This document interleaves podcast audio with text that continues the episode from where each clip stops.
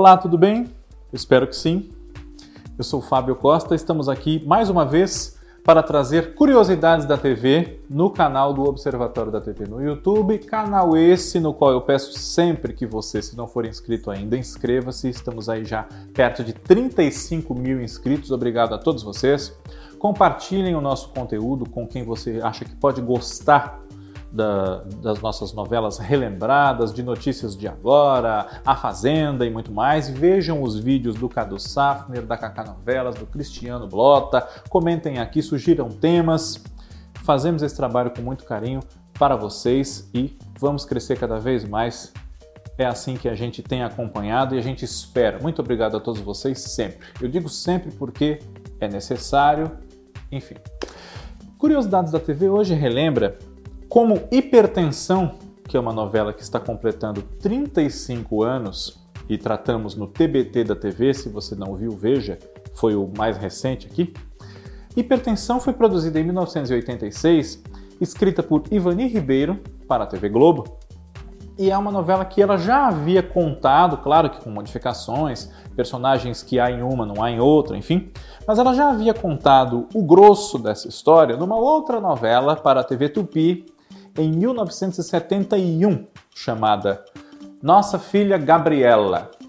E Amor com Amor se Paga, que está chegando nesta semana ao Globo Play, ela escreveu para a TV Globo em 19... ao Globo Play não, ao canal Viva, perdão.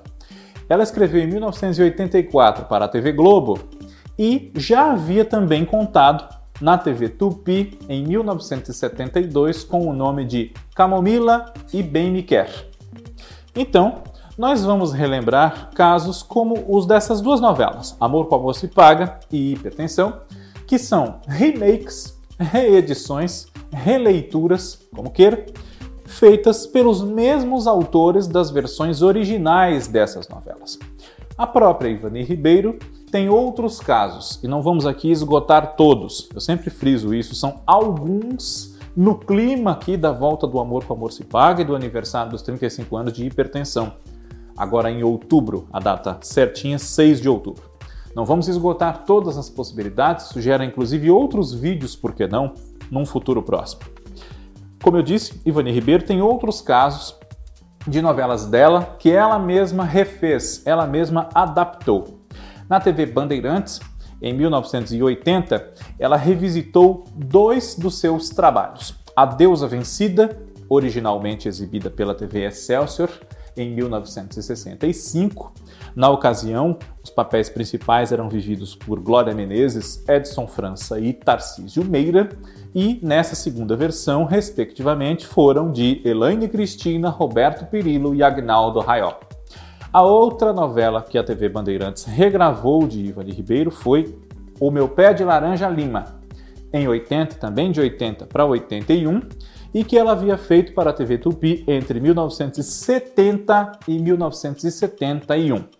Na TV Tupi, Alexandre, aliás, na TV Tupi, Haroldo Bota foi o protagonista, um garotinho chamado Zezé, e ele fazia muita amizade com um senhor português já de alguma idade, o seu Manuel Valadares, que era o Cláudio Correia Castro. E, agora sim, o Alexandre Raimundo viveu esse garotinho na TV Bandeirantes e o Portuga, São Manuel, era o Dionísio Azevedo. Depois, quando ingressou no elenco da TV Globo, Ivani Ribeiro revisitou outras novelas dela. Além de Hipertensão, que vem de Nossa Filha Gabriela, e de Amor com Amor se Paga, que vem de Camomila e Bem Me Quer, ela também refez O Terceiro Pecado, com o nome de O Sexo dos Anjos, em 1989, a Gata Comeu, que vem de A Barba Azul, a Barba Azul é de 74, a Gata Comeu é de 1985 e a autora também nos anos 90 marcou uma nova geração com as versões que ela mesma retrabalhou de Mulheres de Areia, 20 anos depois, de 73 para 93, e A Viagem, de 1975, refeita em 94, as duas originais da TV Tupi, também protagonizadas pela mesma atriz, a Eva Vilma.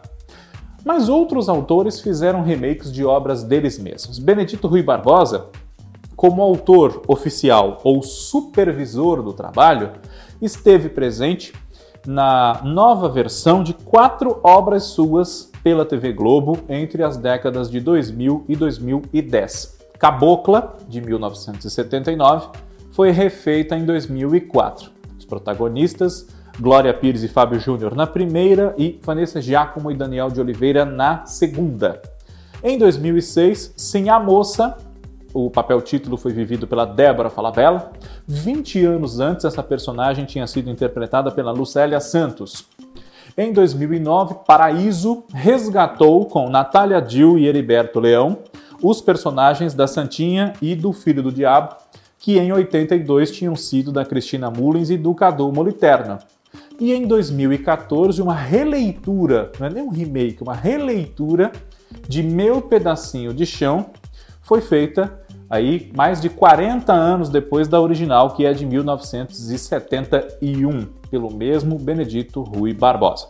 Silvio de Abreu, em 2012, colocou no ar a novela Guerra dos Sexos, uma nova versão de uma história de mesmo nome que ele escreveu para a TV Globo, as duas versões na TV Globo, e essa primeira foi de 1983.